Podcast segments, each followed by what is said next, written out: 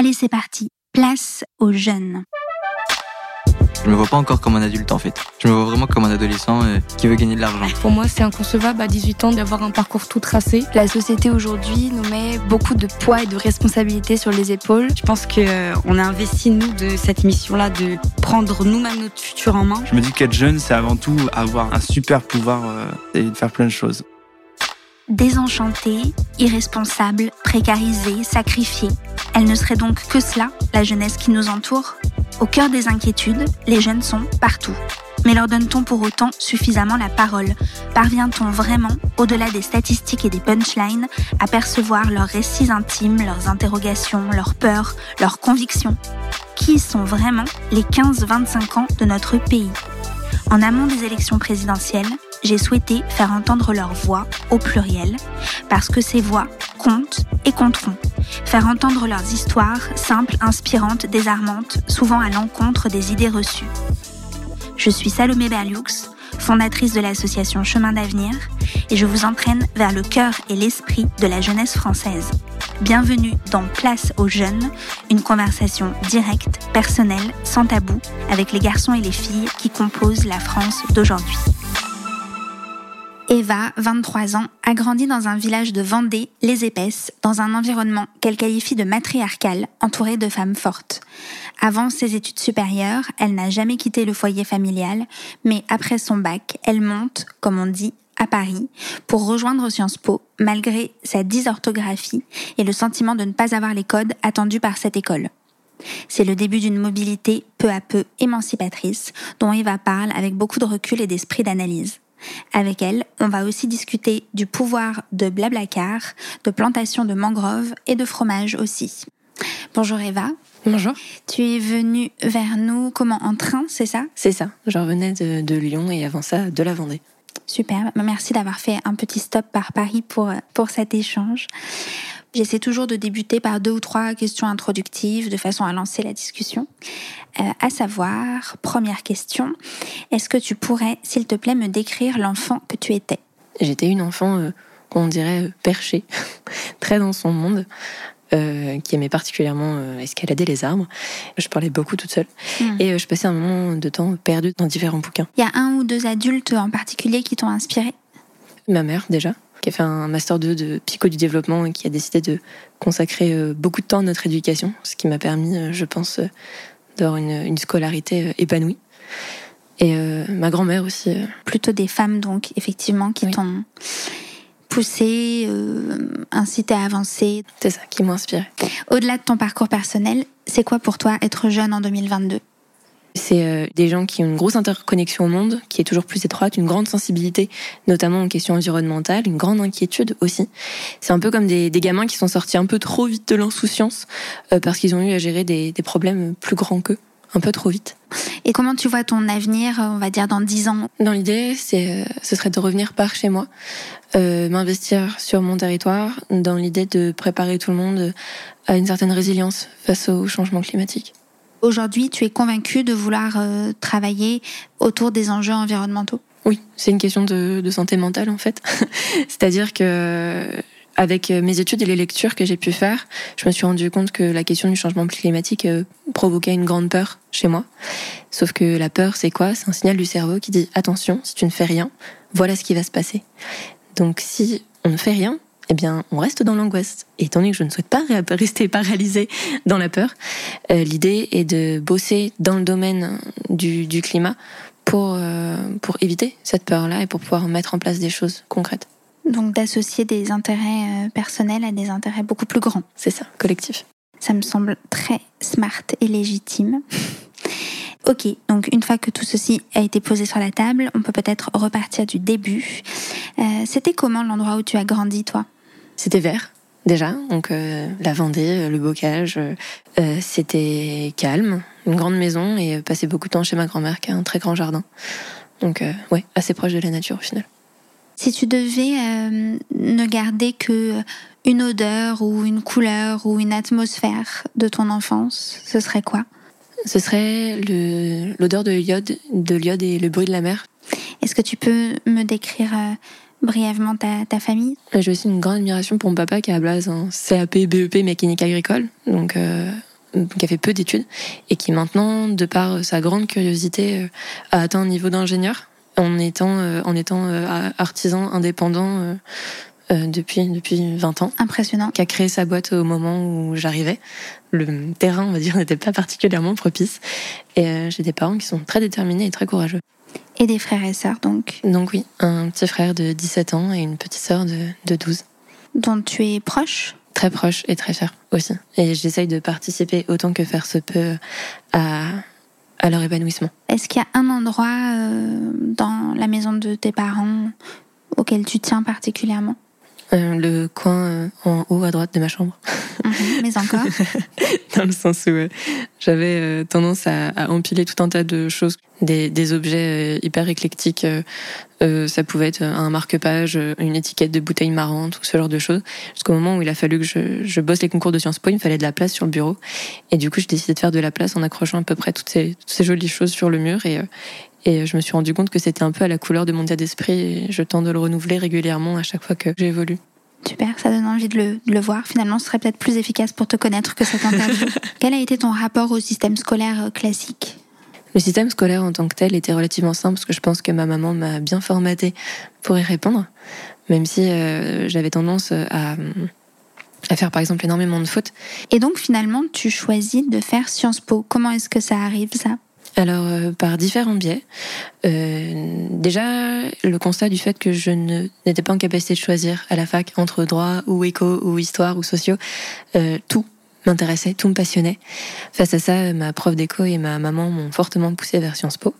Mon papa a dit, écoute, si t'as envie de faire autre chose et coiffeuse et que tu ne veux pas répondre au, à l'ambition de ta mère, tu peux aussi. Bon, en sortant des portes ouvertes de Sciences Po Rennes, il m'a dit, alors, tu fais ce que tu veux, mais c'est vrai que ça te correspond bien quand même.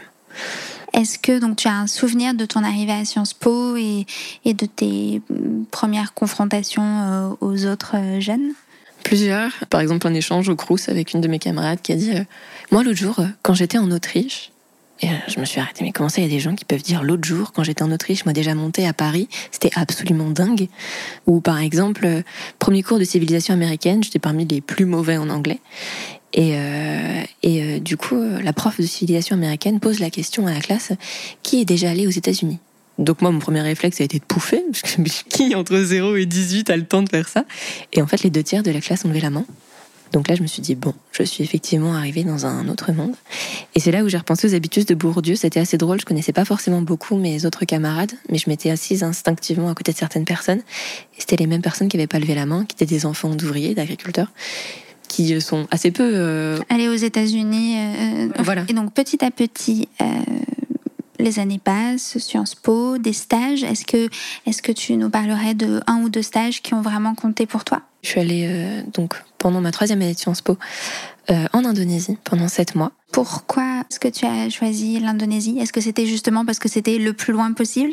Oui, complètement. C'était vraiment ça. C'est-à-dire que euh, je m'étais rendu compte que d'autres avaient beaucoup d'expérience du voyage. Je me suis dit, bon, bah, puisque c'est comme ça, autant, autant partir le plus loin possible et découvrir quelque chose de complètement différent.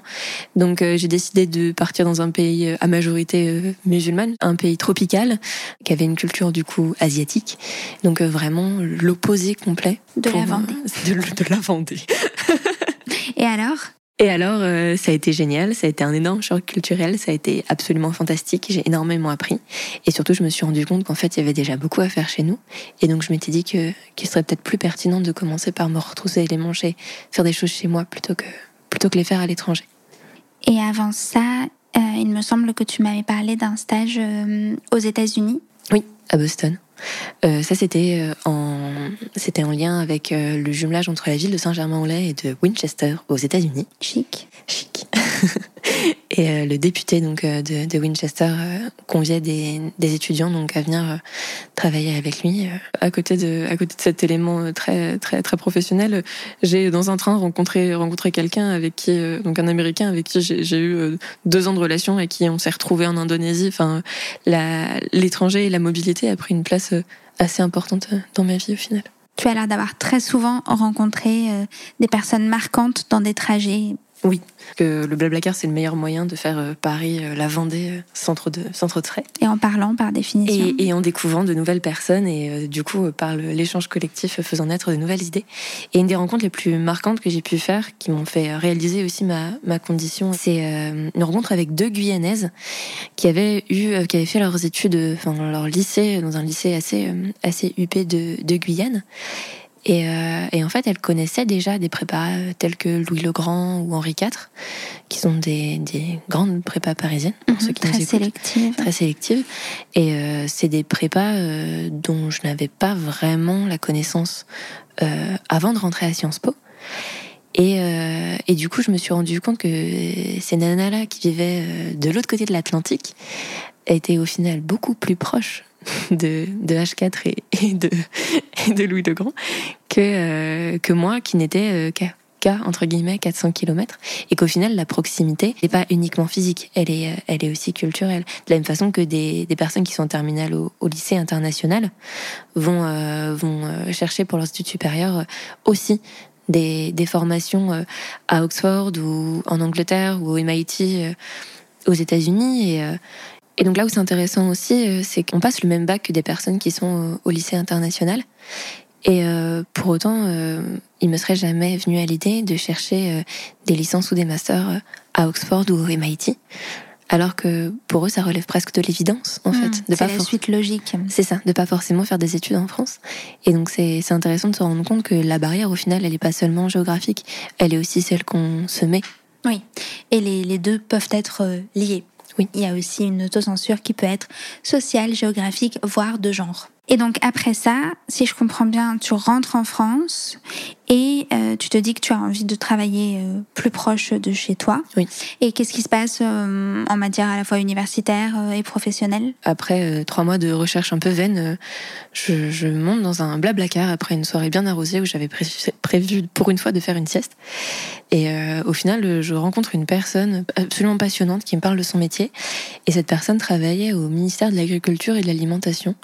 Et j'étais absolument subjuguée par cette personne. Je me suis dit, mais c'est incroyable, elle fait, mais au fait, on cherche un stagiaire pour, pour Mars, ça t'intéresserait Génial. Et je me suis dit, incroyable, tant J'ai bien fait de ne pas dormir. J'ai rarement regretté de m'être sociabilisée avec les gens dans les blablacars. Et je me dis, euh, c'est parti, euh, go au ministère et, et on verra euh, ce qu'il advient. Et c'était bien C'était hyper intéressant, ce qui m'a permis derrière de me rediriger vers la question de l'alimentation, vers la question du paysage et, euh, et de d'affirmer cet intérêt pour, euh, pour la question euh, environnementale. À la fois dans tes choix euh, de master, c'est ça, et, et puis de, de recherche d'emploi ensuite. Tout à fait. Ton master, c'était quoi finalement? J'ai donc fait un double master à Sciences Po Saint-Germain-en-Laye et à l'école du paysage de Versailles, un master qui s'appelle Théorie et démarche du projet de paysage et euh, qui m'a permis d'avoir une expérience assez exceptionnelle euh, avec des architectes, des agronomes, des ingénieurs horticoles euh, issus du coup de, de plein de donc de formations différentes, mais aussi de pays différents, des Hon- des Hongrois, des Libanais, des Tchadiens. Et euh, c'était euh, c'était particulièrement intéressant. Et quand on sort de ce master, généralement, on fait quoi? Maintenant, j'essaye de trouver un, un travail dans le domaine euh, de la transition écologique des, des, euh, des intercommunalités. En attendant de trouver ce, ce- cet emploi, tu es retourné chez tes parents, c'est ça? C'est ça, pour des raisons euh, affectives et financières.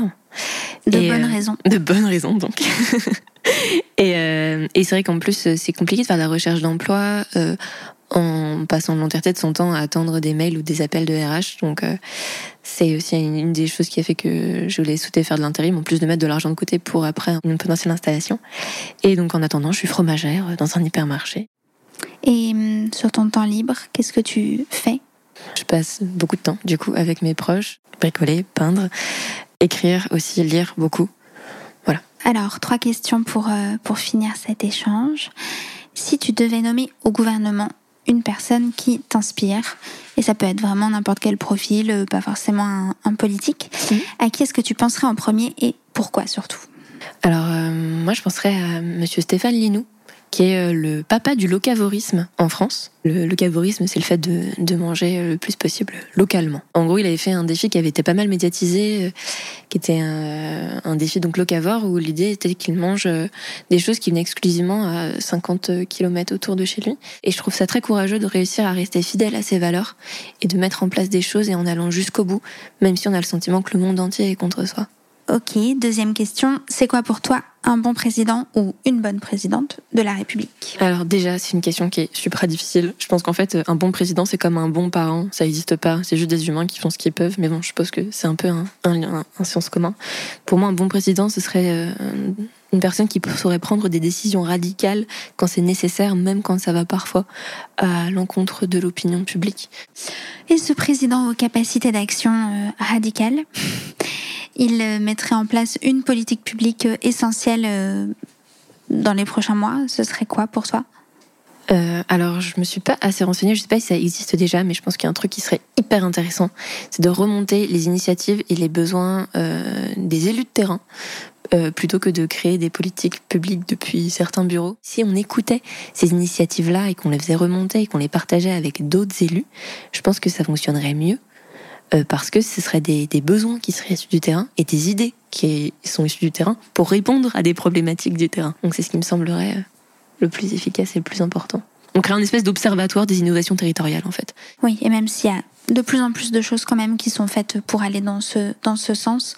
On peut sans doute euh, appuyer sur l'accélérateur euh, en matière de réponse de terrain. Euh, tu m'as donné envie d'une question bonus, Eva, oui. qui serait, puisque tu parles beaucoup d'arbres et de haies, euh, c'est quoi ton arbre préféré? Est-ce qu'il y a un arbre que tu aimes en particulier? Alors, euh, c'est pas très local, mais la mangrove, c'est un truc de malade. Ah oui, alors parlons un peu de mangrove, tiens. C'est un arbre qui arrive à vivre avec un environnement dans lequel il y a du sel. Et si vous mettez du sel dans vos plantes vertes, ce que je ne vous conseille pas, elle meurt directement. Ne le faites pas, ne faites pas le test sur vos plantes vertes. Euh, or, la mangrove vit dans un milieu salin et euh, c'est surtout un réservoir de biodiversité absolument incroyable. Enfin bref, je, je, pourrais parler pendant des heures de la mangrove. Ce qui pourrait faire l'objet d'un podcast en, en particulier. ok, on va y penser très fortement. non, non, mais c'est vraiment passionnant comme euh, l'ensemble de, de cet échange. Merci vraiment Eva d'être euh, venue jusqu'à nous. C'était un plaisir. Merci, tu, tu es un des premiers podcasts de ce début d'année 2022. Donc c'est un honneur d'échanger avec toi en cette occasion. C'est un plaisir. Et, et à bientôt. À bientôt.